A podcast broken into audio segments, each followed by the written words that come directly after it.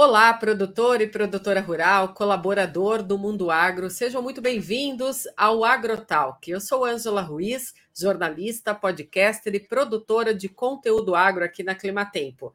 Os produtores brasileiros estão no campo e de olho no preço das commodities. Há muitos problemas e desafios na rotina do produtor rural. Há casos de cigarrinha no milho que podem causar quebra na safra no Mato Grosso do Sul, parte do milho segunda safra está sendo colhido e há também lavouras em fase fenológica reprodutiva. No sul do país, o excesso de umidade entre o outono e o início do inverno sobre a região atrasou o plantio, principalmente na metade norte do Rio Grande do Sul. Hoje, no podcast Agrotalk, nós vamos falar um pouco sobre a expectativa do retorno das chuvas para as áreas produtoras. Vamos falar então das condições do clima para o trigo, para o milho, e também há uma expectativa agora por parte de todos como que o clima vai se comportar aí entre agosto e novembro. Então, para esse episódio de hoje, a meteorologista Nadiara Pereira irá antecipar para a gente algumas informações climáticas para tomada de decisão. Nadiara, seja bem-vinda aqui ao podcast Agrotalk. É um, é um prazer receber você aqui pela primeira vez. Olá, Ângela. Olá a todos. É um prazer estar aqui com vocês e vamos compartilhar aí as informações, os principais destaques do clima para os próximos meses. É isso mesmo, Nadiara. Tá todo mundo aí ansioso, né, para o retorno da chuva na pré-safra. A gente vai falar disso aqui, mas eu queria entrar com você a respeito dessa chuva né, sobre o centro-sul do país, muitos produtores preocupados né, com a condição de umidade no solo para essa região. No sul do país tem muito produtor fazendo dessecação já das áreas, outros produtores rurais trabalhando com o trigo. Conta um pouco para gente como que fica esses 20 dias de agosto aí, né? Porque a gente já está aí no dia 10 de agosto, então temos ainda mais 20 dias pela frente. Vamos concentrar aqui as nossas informações nesses 20 dias sobre a região sul. O que, que vai é, acontecer nesses 20 dias?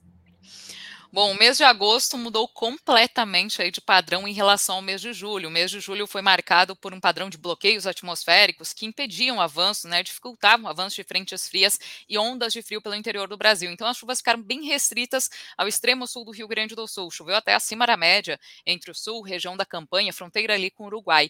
Mas entre a metade norte do Rio Grande do Sul e o interior do Paraná, tivemos poucas chuvas no decorrer do mês de julho e temperaturas mais elevadas do que ao normal. Então isso contribuiu para o avanço do plantio do trigo, que foi bastante prejudicado pelo excesso de umidade no início do plantio, mas por outro lado, claro, fez com que a umidade do solo começasse a diminuir, e isso já preocupava no estado paranaense. Agora, para o mês de agosto, a expectativa é que justamente as áreas que receberam menos chuva durante o mês de julho comecem a receber maiores volumes. Então, vem uma chuva volumosa, já tivemos uma mudança de padrão agora nos 10 primeiros dias de agosto, as chuvas avançaram com forte intensidade para algumas áreas, e ao longo do mês ainda se espera uma oscilação maior aí, com mais episódios de chuva, mais umidade, que pode ficar até acima da média aí sobre a metade norte do Rio Grande do Sul, Santa Catarina e Paraná, e também uma maior oscilação das temperaturas. Então, apesar de não termos aí, não tivemos registros de fortes ondas de frio durante o mês de julho, os episódios foram bem esporádicos, agora em agosto tem risco aí para episódios mais fortes de frio. O que que isso impacta na agricultura? Umidade para o desenvolvimento das lavouras de inverno não deve faltar, mas, por outro lado, o excesso de umidade, em alguns momentos, deve impactar as atividades no campo, os tratos culturais nas lavouras e, principalmente no Paraná, a, a, o avanço aí da colheita do milho segunda safra, também áreas que estão colhendo cana-de-açúcar, algumas áreas mais ao norte que também trabalham com café. Então, esse, essa chuva que vai ser mais volumosa e frequente pode impactar em alguns momentos.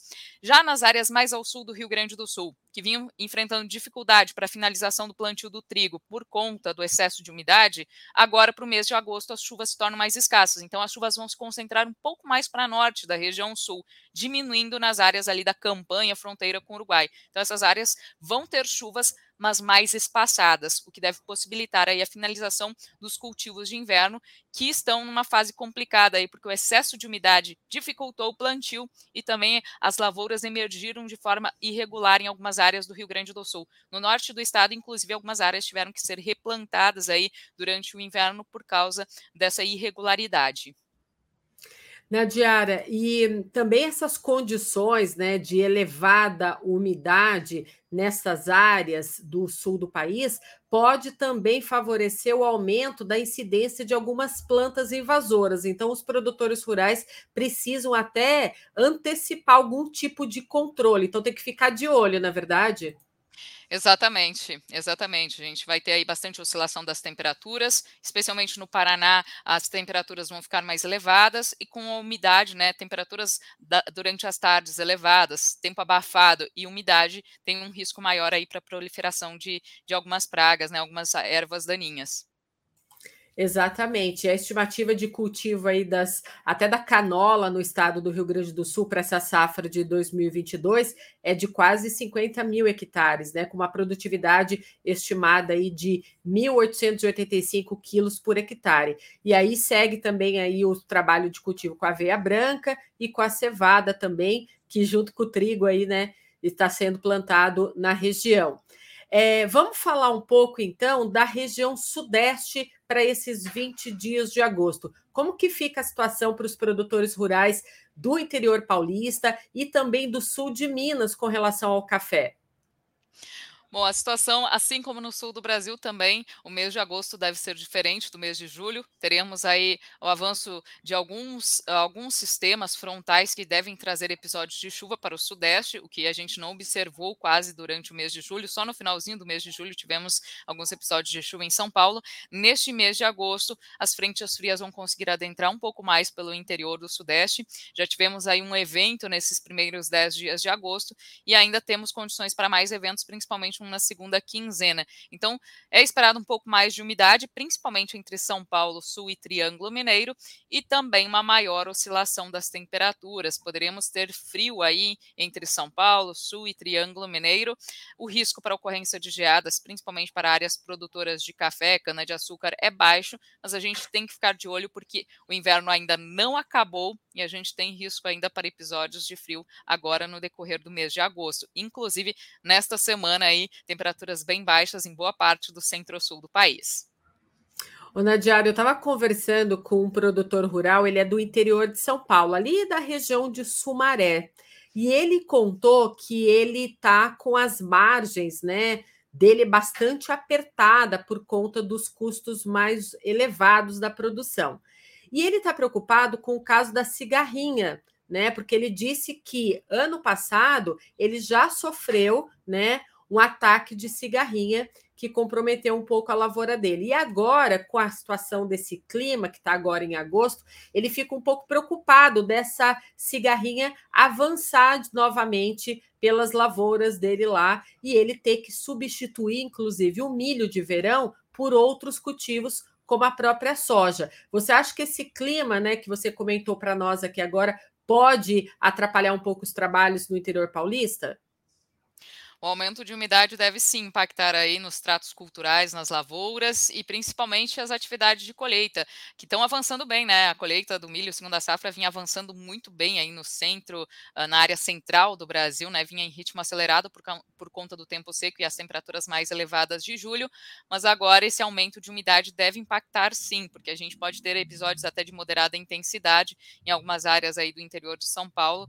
Então a gente pode ter impactos aí não só na na, finalização da colheita do milho segunda safra, como também cana-de-açúcar, né? Qualquer aumento de umidade acaba paralisando momentaneamente as atividades. Então, uh, não chega a ser um problema uh, tão generalizado, porque a chuva que avança também não é uma chuva homogênea. O mês de setembro, o mês de agosto ainda é um mês muito seco no interior do Brasil. Então, uh, quando eu falo uh, chuva acima da média, né, mais umidade do que o normal, não significa que a gente vai ter um mês completamente chuvoso. Sim. Na verdade, as chuvas elas continuam espaçadas, mas teremos sim alguns períodos aí, até de alguns dias consecutivos, bastante úmidos, que devem impactar nas atividades no campo, nos tratos culturais, nas lavouras e até paralisando momentaneamente as atividades de colheita. Pois é, então o produtor rural ainda vai continuar coçando a cabeça, porque, veja, se a gente tem aí alguns, algumas previsões de chuva para acontecer no interior paulista, naquela região do centro-oeste, né, onde se planta milho, que está nessa fase, inclusive no Mato Grosso do Sul, uma fase fenológica reprodutiva, esse inseto, a cigarrinha, ela acaba se alimentando da seiva da planta do milho, né? Bem nesses estágios iniciais de desenvolvimento da lavoura, né? E ali que ela tem alto potencial de infecção. Então, o produtor rural precisa ficar atento então às informações meteorológicas aí é, para os próximos dias e meses e acompanhar a gente aqui com a previsão. É, o preço do milho também, né? Pode ser impactado aí no mercado, já que a gente tem essa previsão aí da cigarrinha até chegar em Goiás e também em Mato Grosso. Então, vamos ficar de olho nessa previsão.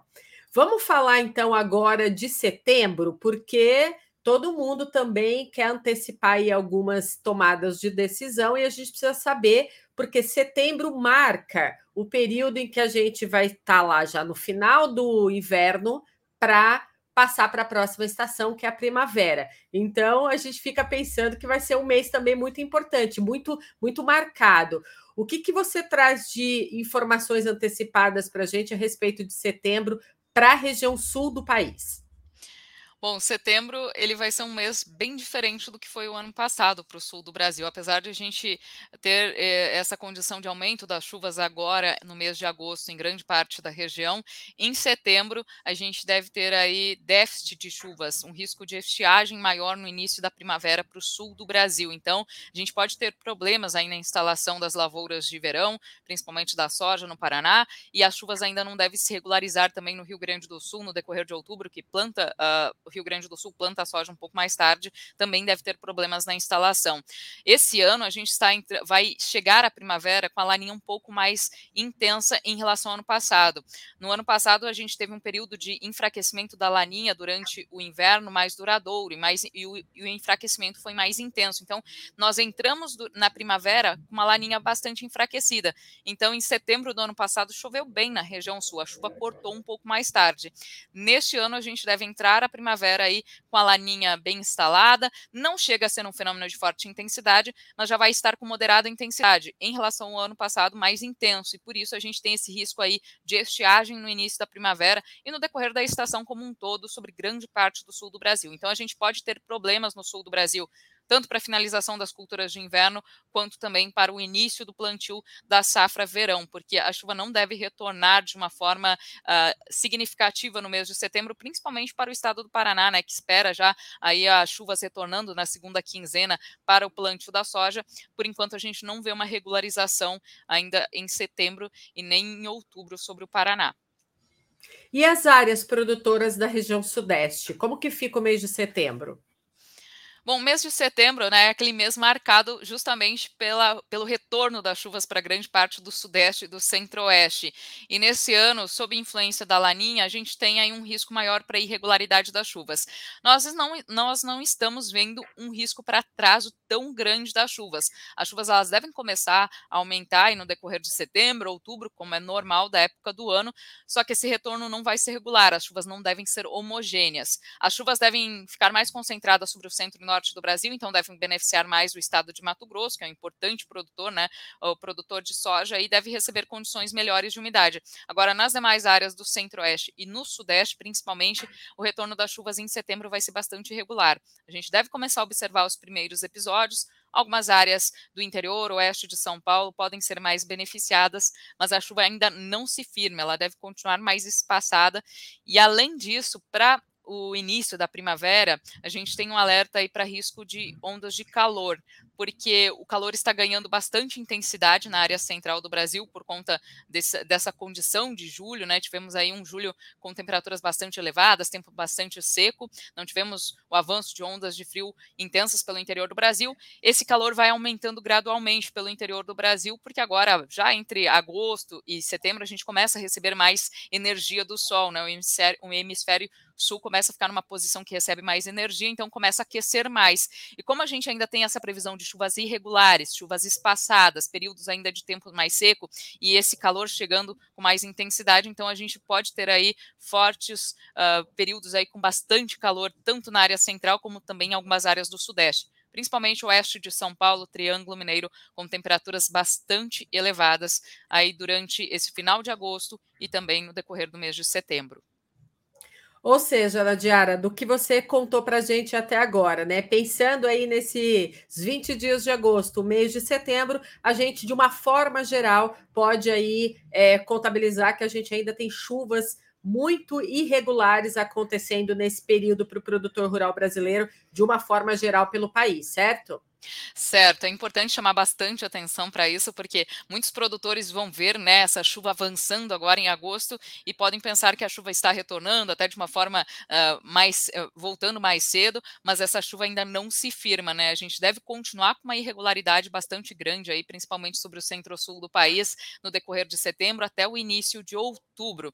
Então, isso preocupa para algumas culturas. O início aí do plantio de grãos da próxima safra pode ser bastante irregular entre o sudeste e centro-oeste exceto em Mato Grosso, que deve receber mais umidade já a partir da segunda quinzena de setembro. O, né, o, o Mato Grosso, que concentra a maior produção de soja, deve ter melhores condições, então deve avançar bem, mas também preocupa para outras culturas, como para a florada do café, para a florada de citros, né? Poderemos ter uma florada aí uh, um pouco mais cedo, por causa dessas chuvas acontecendo agora em agosto, alguns episódios em setembro, só que essa chuva é muito espaçada e ainda acompanhada por episódios fortes de calor que acabam trazendo bastante estresse aí para a florada.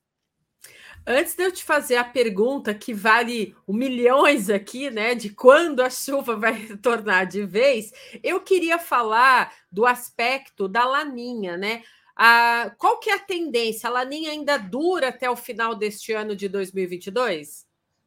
Pois é, a Laninha tem chamado muita atenção, principalmente por causa dessa uh, persistência, né? É um fenômeno que vem persistindo desde a, o segundo semestre de 2020, então estamos indo para a terceira primavera, para a terceira safra sob influência desse fenômeno, e justamente é uma Laninha que chama mais atenção pela persistência do que intensidade, porque ela tem variado ali de moderada, fraca intensidade, em alguns momentos até outros efeitos, né? Uh, outros, uh, outras forçantes acabam se sobrepondo aos efeitos da laninha, como a gente observou no outono, que foi mais úmido sobre o sul do país. Então a gente tem uma oscilação maior quando esses, esses fenômenos são mais fracos. Mas a laninha ainda vai continuar, tudo indica que ela ainda ganha um pouco mais de força durante a primavera. Como eu falei, se compararmos a, em relação ao ano passado, ela está um pouco mais intensa, os índices estão mais intensos e ela ainda tende a ganhar um pouco mais de força na primavera. Então deve impactar ainda bastante né, eh, a próxima estação aqui no Brasil. Mas pelo que tudo indica, finalmente a laninha deve enfraquecer acontecer aí uh, entre o verão e outono de 2023, e aí sim teremos aí uma transição para neutralidade climática aí no decorrer do outono de 2023. Finalzinho do verão, outono de 2023, pelo que tudo indica aí teremos a finalização desse, desse laninha aí que chamou bastante atenção, né, por entrarmos no terceiro ano seguido, algo que é bem raro, viu? Só aconteceu outras duas vezes no histórico que a gente tem aí de registro desse fenômeno. É interessante, né? A gente observar, né? Essa curva aí da, da laninha nesses últimos três anos. E é difícil mesmo a gente ver em outras, é, olhar para o passado e ver um fenômeno atuando né, com tanta persistência aí nessas três safras. É, Para a gente finalizar um pouco aqui falando desse inverno de 2022, é claro que o produtor rural, principalmente ali do centro-sul do país, quer saber se ainda vamos ter outra onda de frio forte com potencial para geada até terminar esse inverno em setembro. Ainda corremos esse risco, Nadiara? Temos essa onda de frio agora, dessa semana, né? Agora, a partir da, das próximas madrugadas, bastante frio no centro-sul do país. Os modelos ainda têm oscilado quanto à intensidade, mas a gente tem um risco maior ainda de geadas agora em agosto, principalmente no sul do Brasil. Sudeste e centro-oeste com risco menor, mas a gente pode, não dá para descartar a ocorrência do fenômeno, principalmente em áreas mais ao sul de São Paulo, sul uh, de Mato Grosso do Sul e também áreas do sul de, de Minas Gerais, principalmente as áreas mais elevadas. E a gente chama muita atenção para isso porque as pessoas podem pensar, ah, não tivemos frio tão intenso no interior do Brasil durante junho e julho, uh, parece que o inverno já acabou. Não, ainda temos muito inverno pela frente. Agosto a gente deve ter essa oscilação maior das temperaturas, além do declínio desta semana, a gente deve ter aí um declínio no final do mês. E ainda este ano, sob influência da, do fenômeno Laninha, a gente tem um risco para frio tardio. O frio mais intenso, ele chega até a região sul, mas a gente pode ter declínios aí das temperaturas até chegando ligeiramente abaixo de 10 graus em algumas áreas do Sudeste, Centro-Oeste, pelo menos até o mês de setembro. E no sul do Brasil, a gente não descarta até mesmo ocorrência de geadas na primeira quinzena de setembro, o que pode impactar bastante aí a, finalização né, do cultivo das lavouras de inverno. É algo bem preocupante para o sul do Brasil. Mas em períodos de atuação de laninha, esse risco existe e as previsões estendidas estão indicando aí que ainda durante a primavera a gente deve ter uma oscilação grande de temperaturas. Sim. Nadiara, um outro assunto que eu queria abordar com você aqui no nosso podcast é porque nos últimos dias e até no mês passado, a gente observou na previsão chuvas volumosas que caíram sobre parte da região nordeste do país, principalmente áreas ali próximas ao litoral. E ali no Vale do São Francisco, a gente concentra um volume né, e uma receita muito grande de produção de frutas. E é claro que essas frutas acabaram tendo ali algum impacto devido aos problemas climáticos, né? E aí o produtor rural dessa região, ele exporta muito essas frutas, essas frutas para outras localidades, né, para outros países. Então, ele fica ali já preocupado com esse impacto que ele teve com relação às condições do clima, e agora ele está de olho também nos preços, né, para exportações das cotações desses valores. Com relação ao clima para essa região, o que, que você traz para a gente aí nesse período, já que a gente não falou do Nordeste até então, mas eu queria concentrar um pouco aí esse agosto, esse setembro, olhando para essa região também tão importante e produtora. Bom, para as regiões norte e nordeste, de uma forma geral, os impactos são bem diferentes da região sul quando se falamos de período de laninha, né? A laninha ela tem, uh, tem por característica provocar um risco maior para estiagem nas áreas mais ao sul do Brasil, mas potencializa os sistemas meteorológicos sobre as áreas mais ao norte. Por isso que a gente tem observado esses volumes bastante expressivos, chuvas acima do normal sobre a faixa leste do Nordeste. Nós estamos passando pelo período chuvoso nessa região, né, na faixa leste do Nordeste, por isso é normal chover bastante, só que os volumes têm ficado até acima do que é normal para a época do ano. Por isso, tantos transtornos que a gente vem acompanhando aí já desde o mês de maio. Né? A gente uh, eventualmente tem observado aí volumes muito expressivos de água, principalmente ali entre Sergipe, Alagoas, até o litoral do Rio Grande do Norte.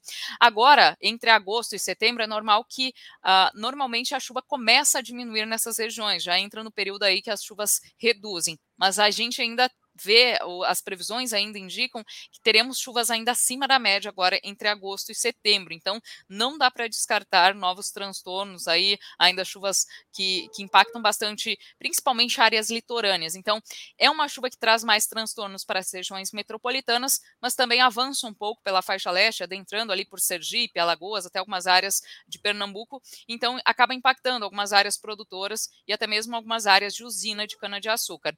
No interior nordestino, grande parte ali da fronteira agrícola do Matopiba ainda normal, tempo bastante seco. Agora, entre agosto e setembro, as chuvas devem começar a aumentar no decorrer de outubro e se firmar mais aí para novembro, porque nessas áreas é normal que a chuva comece um pouco mais tarde aí na primavera. Sim, então, de qualquer forma, então, diante, né? Dessa informação que você passou para a gente sobre o Nordeste, a orientação aqui, então, que eu faço para o produtor rural é que ele avalie, né, então, a utilização aí de uma ferramenta de gestão de clima, como a gente tem o Agroclima Pro, para acompanhar aí essas informações e lidar, né, nessa gestão do dia a dia com a rotina aí do campo, tendo as informações meteorológicas. Vamos falar então da pergunta que vale aqui um milhão na diária. Todo mundo quer saber como que vai ficar essa questão do clima para pré-safra, quando o retorno das chuvas vai ser bem marcado, quando que o produtor rural pode falar assim, agora eu vou começar a plantar, vou evitar plantar no pó. Conta um pouco para a gente aí sobre essa informação tão importante e valiosa.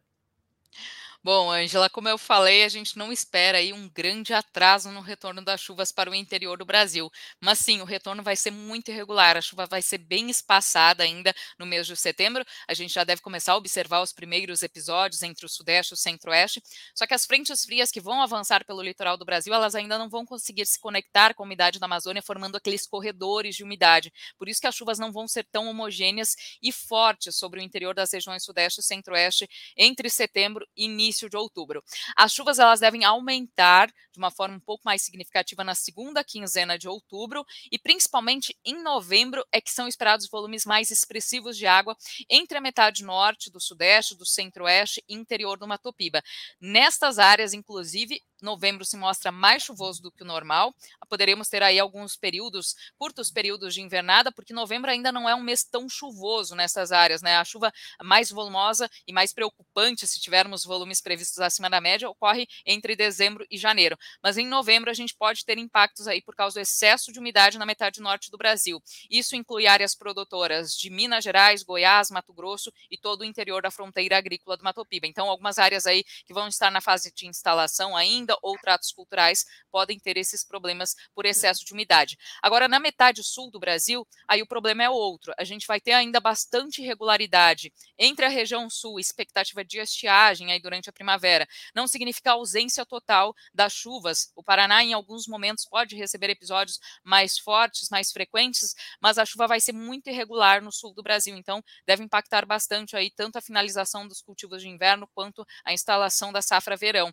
E São Paulo Paulo e Mato Grosso do Sul ficam numa área de transição, que ora podem receber um pouco mais de chuva, mas também horas podem ter aí risco maior para veranico. Por exemplo, em novembro, São Paulo e Mato Grosso do Sul têm um risco maior para veranico, mas a gente pode ter episódios um pouco mais frequentes de chuva ali, principalmente na segunda quinzena do mês de outubro. Então, é, São Paulo e Mato Grosso do Sul ficam numa área bem complicada, porque fica na área de transição das áreas que vão receber mais chuvas ao norte e nas áreas que vão receber menos chuvas ao ao sul. Então, não deveremos ter uh, um período Uh, prolongado, ausência de chuvas entre setembro e outubro, mas a gente deve ter essa irregularidade grande. E como eu tinha já adiantado um pouco, dado uma pincelada, Mato Grosso deve ser um mês aí, deve ser um estado mais beneficiado. A umidade da Amazônia já deve começar a chegar um pouco mais cedo, aí entre a segunda quinzena de setembro, outubro, a gente já deve ter uma regularização maior das chuvas e esse estado aí não deve ter problemas para o início da instalação. O que a gente pode ter problemas é mais para frente, aí sim com excesso de umidade durante o final da primavera e principalmente no verão. Então, isso quer dizer que o produtor rural precisa, então, ter cautela né, na diária, porque muitas coisas vão acontecer e ele precisa ter essa cautela para não plantar no pó, ter um pouco de calma, esperar aquela semana que você vai anunciar para a gente: olha, essa semana vai ter um pouco mais de umidade, dá para iniciar um plantio agora. Então, tem que ficar realmente mesmo de olho na previsão, até aquela previsão que a gente fala aqui na Clima Tempo, que é a previsão quinzenal, né? Que a gente consegue dar aquela perspectiva e aí o produtor consegue entrar no campo e realizar esse plantio.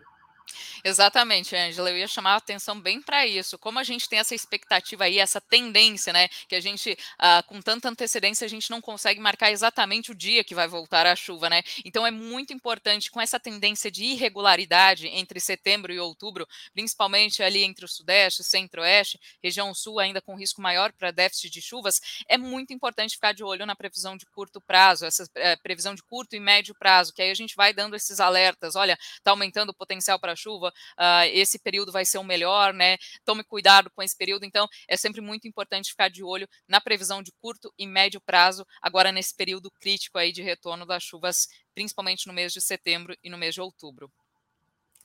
Ok, é isso então.